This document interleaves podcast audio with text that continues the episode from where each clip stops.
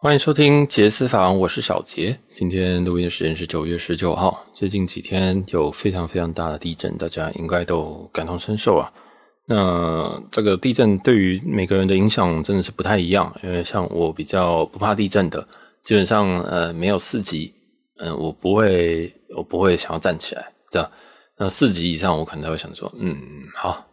我可能要问一下我这个爸妈。状况如何？我怕他们诶、有状况，对，但是再大的我也没有遇过了，因为台北本身诶、这个这地方它目前地震都没有到那么大，这样，但也也是有一些建筑物在这个震度就已经垮掉了，所以呃，我最近就有在看一些关于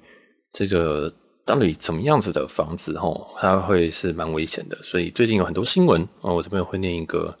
来自《今周刊》的一则，算新闻吗？那这边的标题，它是说台湾维冠花莲统帅，别等地震来帮你验屋，建商真心话，这三种类型的房子最危险。好，那这边基本上啊，这个大这个大体就是在讲说，呃，其实这个呃，大家都很怕地震，然后有些人怕地震是怕它倒下，有些人是怕东西砸下来砸死自己之类的。但这边主要就是很怕说，呃，之前的很多在九二一的时候，很多大楼真的就不幸的就。那就融化了，或者是说，我们可能现在最近看到的 Seven Eleven，台东的 Seven Eleven 就这样子就这样去了，所以所以呃，这边就是因为毕竟我们是这个看房的节目嘛，所以就想来顺便讲一下一些这个关于这个新闻里面想所提到一些要点。那第一个事情是说，哎，这个要怎么样去选择呢？对，要怎么样选择？有有没有哪些东西可能是比较呃可以注意，让我避免买到一些可能很怕地震的房子？第一个是他说要买在这个比较安全的建筑时期，什么意思？好，因为其实这个讲简单一点，就是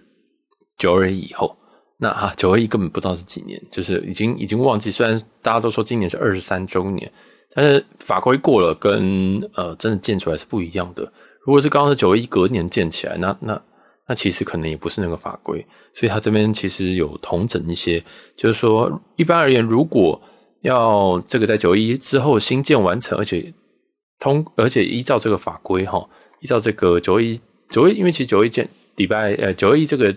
结束之后，其实在建筑上面结构法规其实是有在做进一步的抗震升级的，大家就是更重视这件事情。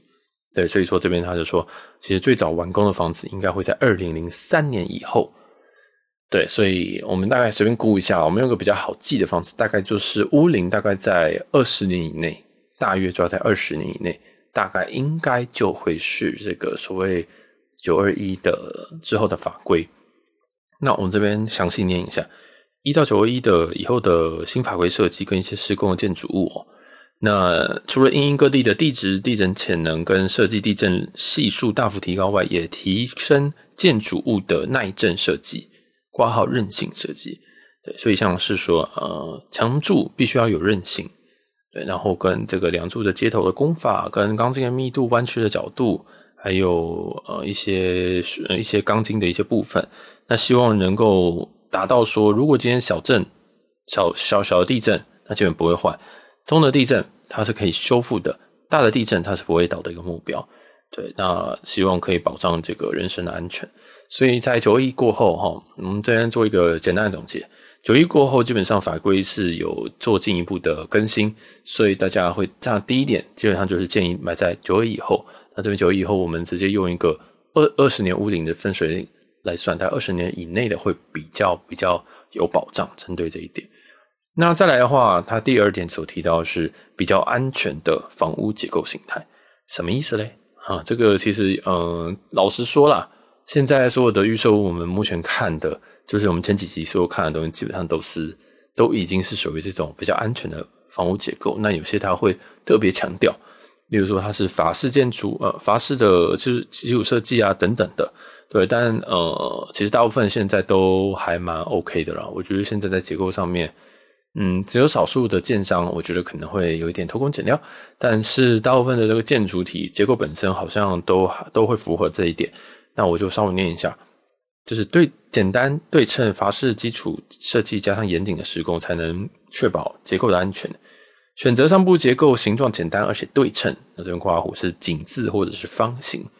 下部基础采板式或筏式基础的房子。对，那为什么要对称呢？因为这样子受力才会均匀，那这样子呃地面才可以比较抵抗这些呃抵抗这些地震所造成的一些影响。然后如果有一些土壤异化的区域的话，这些设计也可以让它更更为坚固和可靠。对，所以在我们前几集其实有一些我们有讲到土壤异化的一个一个主题。那其实大家也有我们那期也有特别讲说法式的建筑，对，但嗯，这个就是另外一种可另外一种比较另外一种比较呃，我觉得可以可以去参考的一个点啦，就是房屋本身结构形态还要对称，然后或者是对称造成的就是它受力面积会平均，然后再来就是说现在可能是有一些比较进阶的建筑工法这样。然后第三个的话就是这个就很这个就很难了。他就说，具备专业能力的建商营造盖的房子，就是讲简单，你就是要选建商跟选营造。那有些建商可能他很会漏水，有些建商可能他很会失火，他可能在施工的时候就已经出好多事情，这样你还敢买吗？或者是说有些有些建商可能本身就有一些偷工减料的行为，或有些建商他可能长期本身没有自己的营造厂。所以他可能呃必须要跟别人一直争工人，那工人不断的在替来替来换去的时候，当然会造成一些呃一些施工上面的一些小问题、小细节。对，那我们在盖起来之后，其实都不一定会能够知道。所以在选择营造者，就是这其实有有些人就会有一些品牌名思，但我这边品牌名思并没有呃正面或者是负面的一些任何意思，而是说品牌名思有时候可以帮助我们就是选到说你自己相信的一些营造厂。这样，或者是建商，所以这一点我觉得是这里面一个比较难以评估的点，因为前两点，包括说几年啊，那几年的新建的时期，这几年这个建建筑物建起来时期，这我们可以选。第二个是说啊，这个房屋结构形态，这个你在看屋子预售屋的时候，你也会知道。这样，那在看中古屋的时候，你可能也多少可以就是去多问一下。但是第三个，具备专业能力建造的建商跟营造的盖的房子。这个就比较两面刃，因为有些比较嗯比较大家比较不推的建商，可能他们的房子也相对比较便宜，比较适合我们可能这种首购族这样去购买。但是相对它的营造品质，可能大家会稍微担心一点。对，所以而且或者是说，有时候也并不是说这些营造厂商或者是这些建商盖的东西并不好，而是他们盖的东西可能他们的上下差距很大。什么意思？就是说。他们有些东西很好，有些东西很就是有些就是出问题的几率也比别人大，但是它并不是所有东西都盖不好，这样，所以哎，这个真的是我觉得是一个蛮蛮蛮看自己的感觉啊。那这个东西我都会很建议大家自己一定要去找，呃，自己可能准备要购买的房子，可能后面空格加意外，或者是呃公安，或者是可能找自己的建商，我多看一下，那可能你会对这一点会比较有一些概念。不要说你今天看预售我，觉得预售屋很漂亮，你就签下去了。很多东西要看一下，哪个营造厂商、那个呃建商等等的，真的都蛮重要。然后重点，我觉得我自己都会在意的一个重点，就是这一个我所住的这个地方有没有发生过公安意外，这是我会做，这是我会，如果我是要常住的话，我是会注意这一点的。因为即使你这个人不注意，你要转手的时候，别人也会注意。所以这很重要，好不好？有时候你不在意，不代表别人不在意，这个一定要查清楚再下做下决定，这样对。那呃，另外一件事情就是，我顺便 add up 一些我自己的最近有些近况，因为我现在我现在住的这个地方哈，它的它的这个有在谈都根，那很有趣，因为这边大概是四十年的房子。那老实说，这种年纪的房子我都不太怕地震，我都觉得说哦。就是震一震，就是裂开来嘛，这样子。所谓裂开，就是可能你那个油漆裂开来。那经过这么多大大小小的地震，我觉得我其实觉得这边都还蛮蛮坚固的，所以我也不会太怕。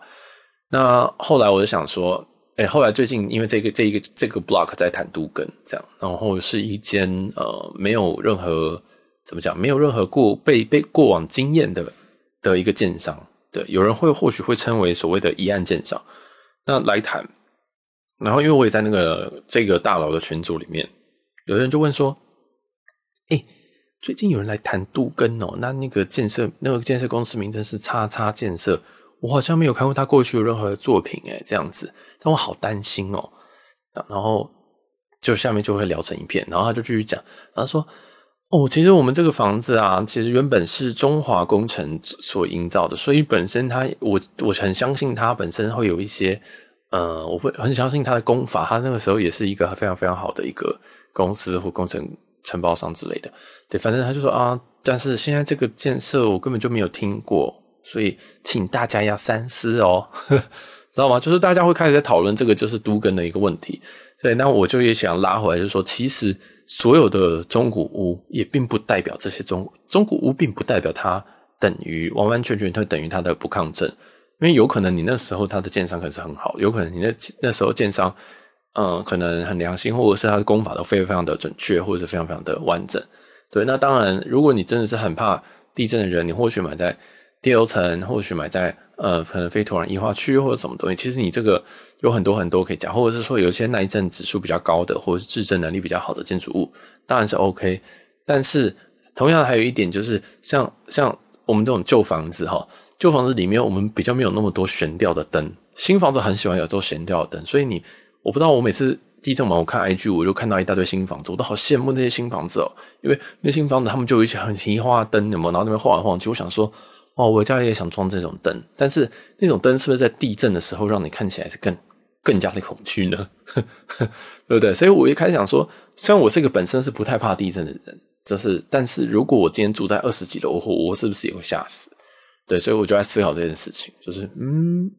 虽然我因为我是一个也是很想要有高楼层景观的人，然后我想说，哦，高楼层有高楼层好，但是这个地震的时候，不知道这个灯晃成这样子，这个摆的幅度如此的大，我会不会吓死？我就想说，啊，就。双脚一伸，然后说啊，就这样吧，这样。所以这个大家可能在买房的时候也可以稍微注意一下，就是本身这个，如果你今天即使是要购入中古屋，那也不代表中古屋本身不好。你可以去问一下可能周遭的人，或者是你可以直接，如果你在看的时候，可能也可以看一下，呃，如果他的房内已经有被